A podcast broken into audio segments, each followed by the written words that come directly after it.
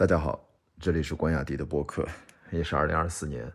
一月一号新年的第一期的播客。祝大家新年快乐！二零二四年来了，天哪，我都活了这么久了，真的，你想想，我是一九七九年生人啊，然后八十年代生活不太富裕，九十年代好像改革开放的很多成果。好像九三九四年往后，整个全国经济的大发展，市场化、市场经济啊，然后蓬勃向上。到了第一个两千年世纪之交，对吧？经历的这一切，当然最重要的，我我印象当中，当然应该是奥运会吧。然后再经历了二零一零年代，我已经经历了整整四个十年代，现在正在经历应该是第五个了。所以“时代”这两个字，随着年纪的增长，在我心里面烙下的这两个字啊，就烙下的这种复杂的印记，就变得越来越繁复。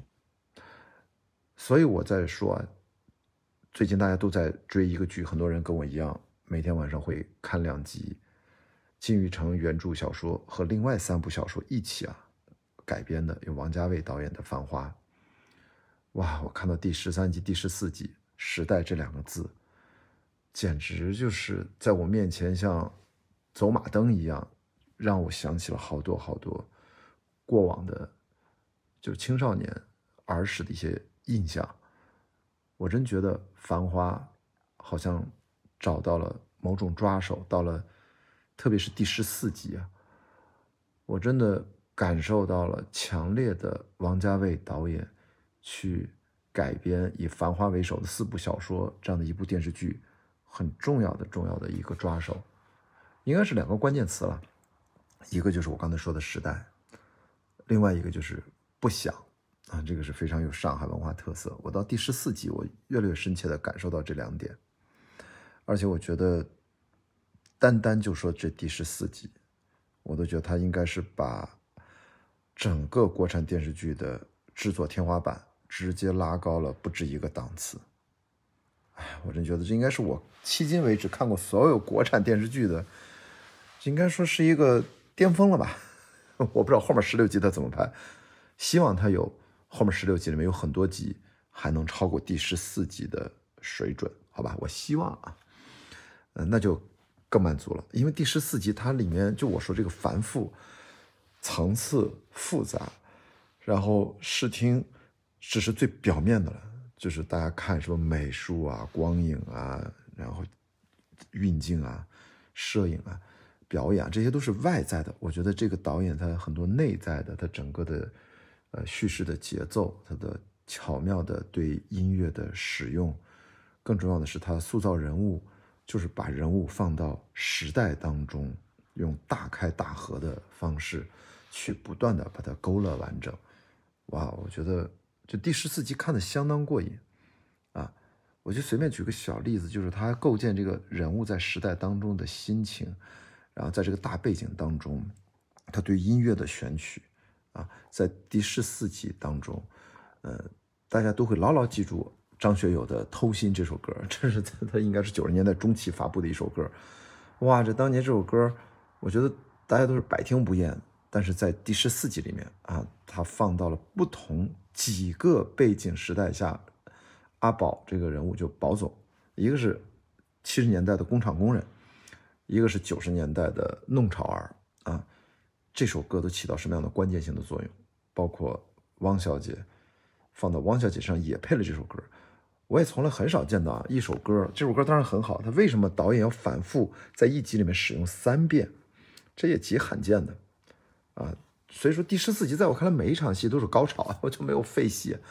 我真的震惊了啊！除了这个，他对流行音乐的使用，他对真正的时代的那个印记的音乐也非常准确。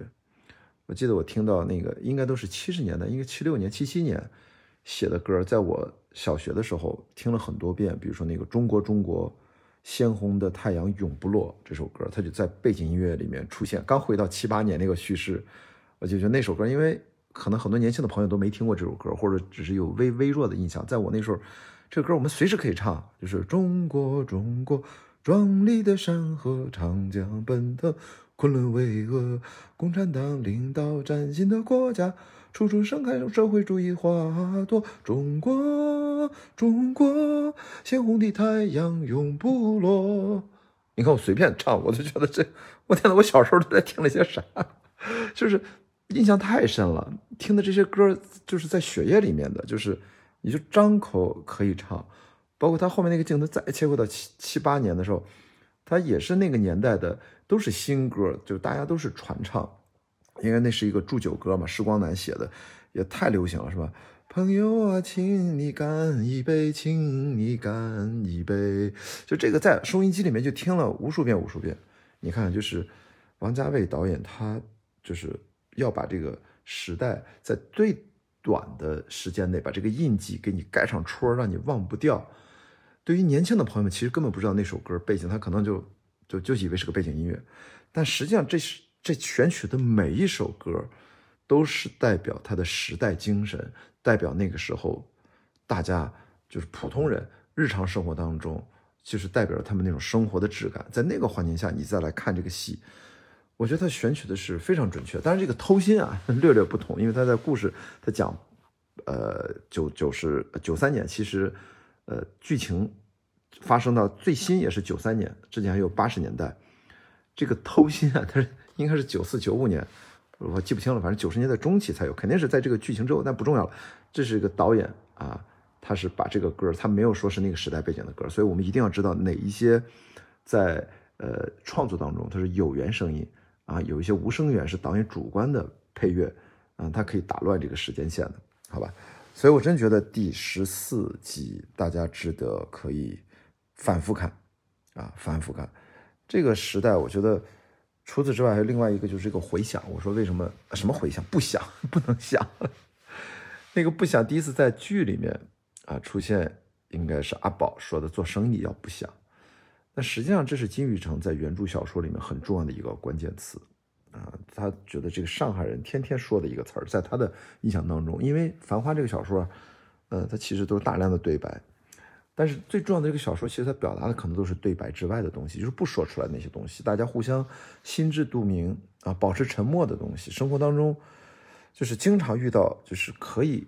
用不用响应来表达的这种状况啊，只用只需要彼此的默契，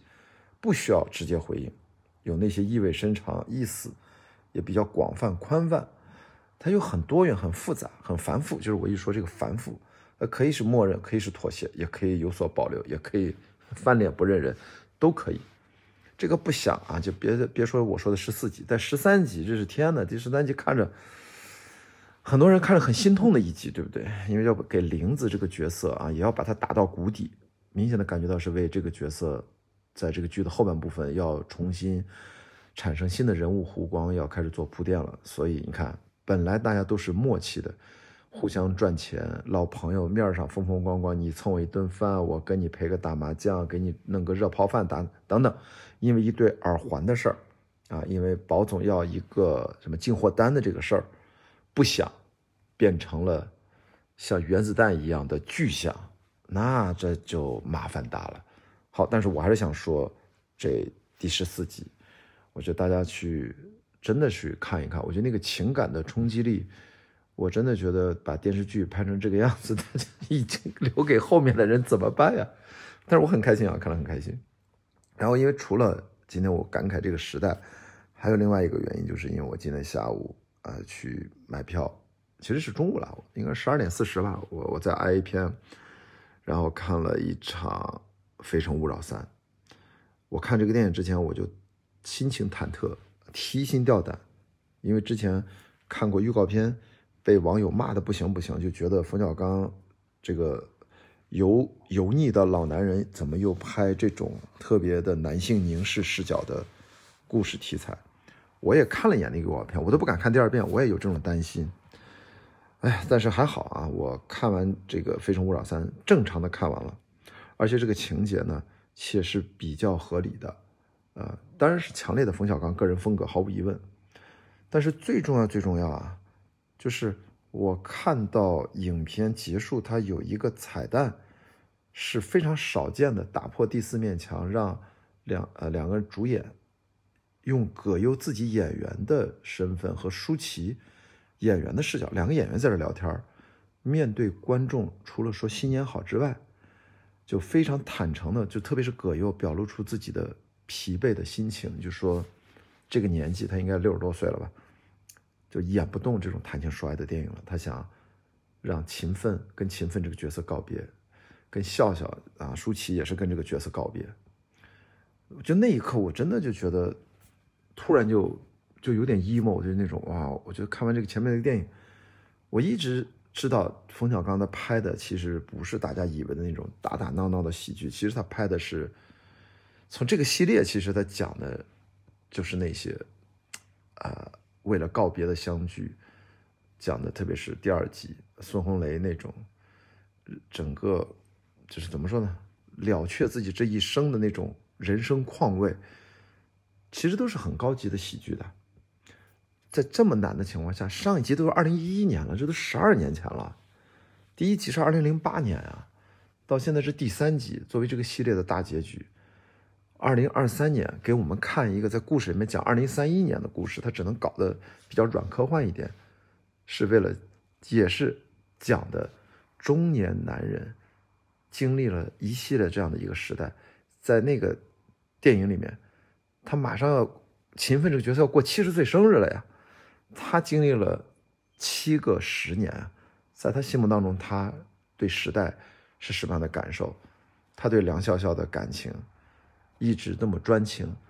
的动力是什么？他是怎么思考的？当面对梁笑笑设下的小小的圈套的考验的时候，他是如何表白的？而且最重要，这个电影非常隐藏的一种读解的韵味，这个我。在提前跟他说，有一个重要的情节，大家仔细去看一看。如果你还没有看过这电影，这不算剧透。就这里面，勤奋他他他心脏不太好，他可能中间犯过一次心脏病。OK，就从那个节点开始，我不会告诉你那个节点发生在哪儿。但是大家如果进影院看这个电影，当那个心脏病发生，他被救回来之后，心脏病又好了，大家想一想这个故事，从那往后，实际上是不是有可能是另外一种读解的角度？就是他可能不一定醒来了，醒来了之后，其实是一个比较比较在科幻啊，在这种单纯的撞色的这种很五彩斑斓的这种美术设置下，可能后面讲述那几十分钟的结局，可能只不过是他这个濒死的对余生、对未来的一个快速的闪回和展望。也就是说，这个故事第三集的收尾到最后，当然是比较。欢快的、开放的，也不能说大团圆。我觉得它是个开放结局，很温暖。然后，但是我觉得其实导演在里面还是放了很多种的可能性的读解，只是他不想拍的再像第四、第二集那么沉重啊。第二集真的是蛮沉重的呀。嗯，但是这是冯小刚啊，他这是他对自己创立的中国电影的贺岁片的自我的一种不断的探索，包括这次的片尾的彩蛋。我从来没有见过一个两一对儿啊，电影明星面对着荧幕说：“这个角色我演不下去了，抱歉各位，我要跟我这个角色说再见了。”我从来在中国电影史上没有看过这样的场面，我真的一刻好 emo 呀，我觉得，哎呀，好唏嘘，然后也有一种深沉在里面。这种深沉是冯小刚导演对电影创作的一种感怀啊，一种。我觉得他一种，甚至有一种愤懑，你知道含在里面。因为我多年来一直有一个观点，我每次他出新片，我去看，我都会 challenge 自己这个观点有没有被挑战到。就是，但是后来发现，包括看完这一部也没有被挑战到。就是我多年来一直一个观点，我看了他几乎所有的电影，啊，我说冯小刚导演，他一直啊，一直是一个被错位读解，一直被持续低估。的这样的一位有才华的导演，这种被错位读解，这种被持续低估，他有的时候是时间层面上的啊，作品的时间的层面，有的是整个时代的层面，甚至有的时候是阶层的层面。哎呀，然后呢，你对比这个电影的冯小刚的唏嘘短叹，我甚至觉得冯小刚这部电影其实拍完了，他以后大电影他可能不拍了，他当监制了或怎么样，当编剧什么的，他不再当导演，我都觉得是可以的。他前面拍过什么《一地鸡毛》《月亮背面》啊，那个很多人其实都没有看过。我们就说大荧幕从甲方乙方开始到《非诚勿扰三》结束，我觉得他的整个的电影创作生涯，大荧幕的电影创作生涯，我觉得是完整的。我觉得甚至是有遗憾，可能也不是那么多的。我觉得是非常认可冯小刚导演的这么多年的创作，但是我总觉得他好像不知道什么各种原因，他总是没有被足够多的人真正的看到他，他真正的内在的那种情感价值，我觉得是被关照的不够的，好吧？这是我的一个感触，特别是今天还有一个很重要的一个事儿，我就提一嘴，就是就是年会不能停，这是我第一次啊，在猫眼。在电影公司让我去提前看片，我看完了，我就说这个片子太好了，这个片子就是我们这个当下年轻人需要的。我当时只能想到五亿到十亿吧，我我不知道会大爆，但是我今天看了这个他的一月一号的票房成绩，反超所有片子，冲到了排行榜的第一名，应该今天收了八千万左右，我就知道这个片子远远不止十亿，可能会至少十五亿甚至更高，能高到哪里我不知道，但是它会一骑绝尘。啊，在很多人眼中是黑马，但是其实我看完就知道这个电影它是应该爆的。那么这个电影它是个喜剧啊，所以我今天看完《非诚勿扰三》，我脑子就一直在想，年会不能停。从冯小刚到董润年，就感觉这是中国的喜剧，它的时代精神改变了，它的喜剧的内核也不能说差不多吧，就是内核其实并没有本质的变化，但是它整个的气质、外观，它塑造这个人物的方法。都变了，两代电影人，我觉得就像冯小刚要把这个交接棒交给董润年一样，当然中间可能插了个宁浩啊，反正就是还有徐峥啊，这都插在中间了。我觉得董润年是真的，如果他据说他要拍呃《年会不能停二》，总之他这种喜剧的就是心酸啊，打工人的这种小人物的，就是年轻人的这种打拼、躺平和卷当中挣扎，神经神经错乱，在 PUA 当中去寻找自己的生活的意义所在等等。就这种是冯小刚这一代导演拍喜剧，他不考虑的。冯小刚在这这完全两代人中间跨了几十年的这种喜剧精神，我觉得就能明显的感觉到回到我今天说的时代在向前走，它就真真正正的体现在此刻大家在荧幕上买票能看到的两部电影，你那么的鲜明，把它并列着看啊，甚至你说金手指也是庄文强对香港这种。呃，电影自我突破、自我创新，它也是在时代上下文章。他选取的是一个，对吧？也是八十年代的一个很当年很重要的一个悬案，啊，然后他对他进行改变、创新。你看，也是在时代上下足了功夫。他不可能再拍那种接近癫狂、接近过火，就大卫克什么那么呃波德维尔讲的那些香港传统那些特色。我觉得时代变了，你再卖那种东西，你再卖周星驰那种东西，没有用了。那怎么办？庄文强也在思考。冯小刚也在没有完全放弃，董润年也在思考。我觉得就给我的感觉就是中国电影的这种时代在传承，而这种时代在电视剧，王家卫呈现了，他抓住了《繁花》这部作品最重要的内核，就是他自己是上海人，他自己一一九六几年吧，可能就搬到香港了，他很多很多亲人都在上海，对不对？那么他心中的。整个时代的发展的脉络是什么？他一定是捕捉到了《繁华》当中很重要的部分。当然，因为他是上海人，他对，呃，金宇澄在小说里面随处可见的“不想”两个字，也是感同身受。但是，你不想可以放到文字里面去描述啊？拍的电视剧，这可是有画面、有声音，对不对？你你拍的不是默片，这个“不想”怎么用？各种想的方式来准确的呈现出不想，那王家卫他把他，在不断的这种在大时代七十年代八十年代到九十年代，我觉得拍到第十四集真的是拍的，在我内心的感觉是眼花缭乱，精彩纷呈。眼花缭乱不是个负面表现，就是就是他是大开大合的方式。之前我是不是在我的博客里面吐槽过这个繁花一点点？我说，哎呦，他这种倒叙插叙的手法是不是用的有点频？频繁和反复，就是它有点重复，没有变化。但是在第十四集，我要说，哇，我觉得这个节奏的来回切换，这种思维，这完全是电影创作的思维。它的内在的节奏是跟着情绪的节奏在往前推动叙事，它它随时转换这个讲述的视角，但你的情绪是不断的，这个是了不得的。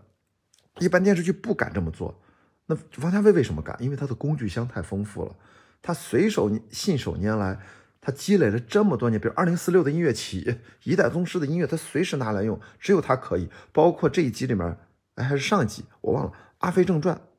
就最经典的梁朝伟那段《阿飞正传》的那个主题曲都扔进来，更不用说我刚才说的七十年代的那些时代的流行歌曲啊，什么《祝酒歌》呀，什么什么中国啊，有刚才唱的那些，还有他九十年代。把偷心他用了三遍，你从来没想到这个导演他是在多么爱这首歌，不是的，不是说他偏爱偷心嘛，他就觉得在那个时刻，其实这首歌同时唱了好几个主人公的内心世界，一个阿宝，一个汪小姐，还有一个阿宝当时的初恋，